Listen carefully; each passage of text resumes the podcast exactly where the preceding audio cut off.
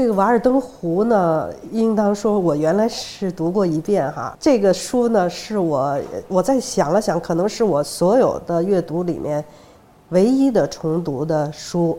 因为本来我就喜欢《瓦尔登》，呃，《瓦尔登湖》，喜欢那个梭罗。然后我我我今年正好去到的到布朗大学哈，就是呃波士顿地区嘛，正好。然后呢，住在一个朋友家，这个朋友呢。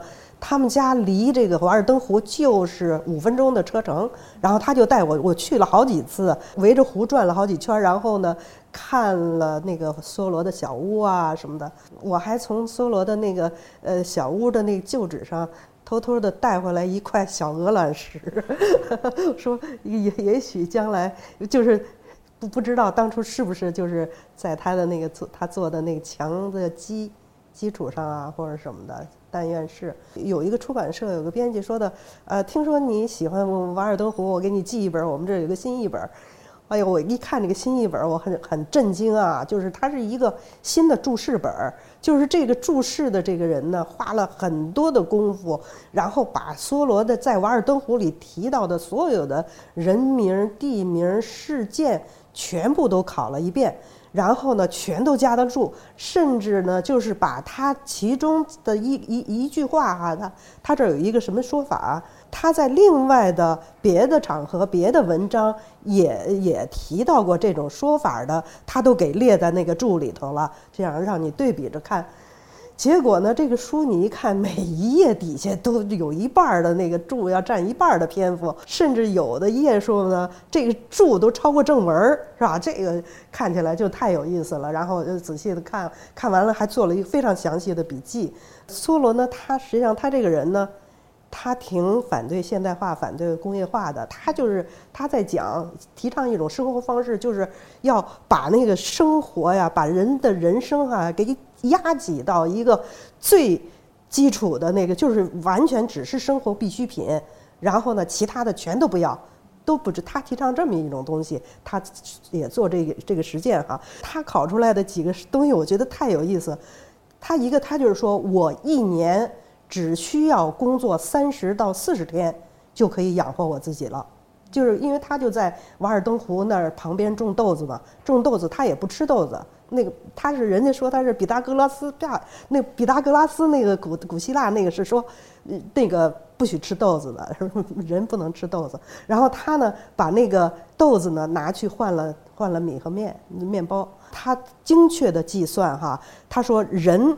不应该像上帝说的那个，就是说，劳作六天，然后休息一天。他说应该倒过来，应该呢是工作一天，然后休息六天。他说应该是这样的。你按他的那个，他在瓦尔登湖那个那个实践就是这样的。他有大量的时间，有的七分之六的生命全部投入这个这个这个写作啊，这个哲学的冥思啊。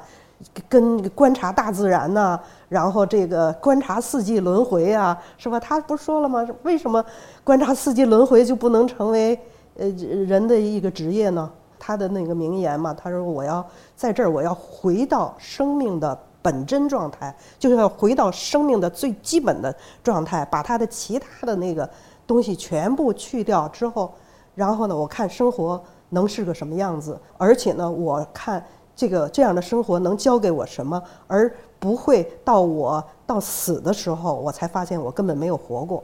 呃，他的这个主张是已经是过时了，因为他反对现代化，他连那个什么都都批评，就是说这个这个。铁路什么的有什么必要啊？什么？然后这个呃不是生活必须的。然后那个海底电缆，那海底电缆有什么用啊？说那个电报，你从那个电报你能得到什么呀？你最后就得到一个什么什么英国的一个什么王妃什么哪天去换了一个发型什么的，这有什么意思啊？啊？然后他就他。不过它这个东西它已经确实有点过时了，就是因为现代化已经实现了，工业化也在各国都实现了，是吧？这个，但是你可以看到他的他的他当时的那些想法特别有意思，呃，一他的他另外他就是特别的说了住房的问题，他说好多人都花了一辈子大半辈子的时间去挣一个房子去买一个房子有什么必要啊？他在瓦尔登湖旁边造了那个小木屋，他整个的非常详细的，煤灰用了多少钱？那个什么什么什么各种窗户木料用了多少钱？什么运输的人工用了多少钱？最后合下来是二十八块一美元。这是他在，他就是说，他说你实际上你完全可以这样来解决住房问题吗？说你为什么要去这个花大半生的时间去去买一个房子，然后里头买上什么好多的什么奢侈的这个这个这个呃呃波斯地毯啊，一会儿是什么什么高级的什么，他就是那种要完全要回到那种简朴的生活。他特别反对奢侈品，就是说奢侈品这个东西真的很没有必要，就是人。拼命的去去生产很多的奢侈品，有什么必要啊？是吧？然后每个人都去拼命的去劳作，因为你要有钱去买这些奢侈品，你就要去劳作呀。然后你一辈子就很辛苦。他说，人要想过得很好，根本用不着这样汗流浃背的，这满头大汗干的什么啊？然后后来他还说了一个，我觉得特有意思。他说，有些英国人啊，那个时候就跑到印度，他花了好几十年的时间哈。然后去挣钱，他那挣了钱以后，就为了他晚年的时候回来，嗯，那个去这个过一个呃诗人的生活。他说他何必不直接？他现在就可以直接到走到自己的阁楼上去做一个诗，过一个诗人的生活，不就完了吗？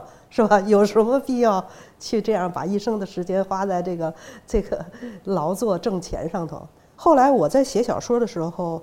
呃，有一篇叫《共产主义试验》嘛，他就是说，呃，我我的就是说，就是有一帮人跑到一个小岛上，就是他们绝对不做维生之外的其他的多的事情，就仅仅的是就是呃种自己的吃的菜，然后呢，这个就是生产自己的这个必需品之外，然后就全部休闲，全部做自己想做的事儿。画家你就画画。然后这个这个雕塑家你就雕塑是吧？写小说的你就去写小说，就写这样的生活。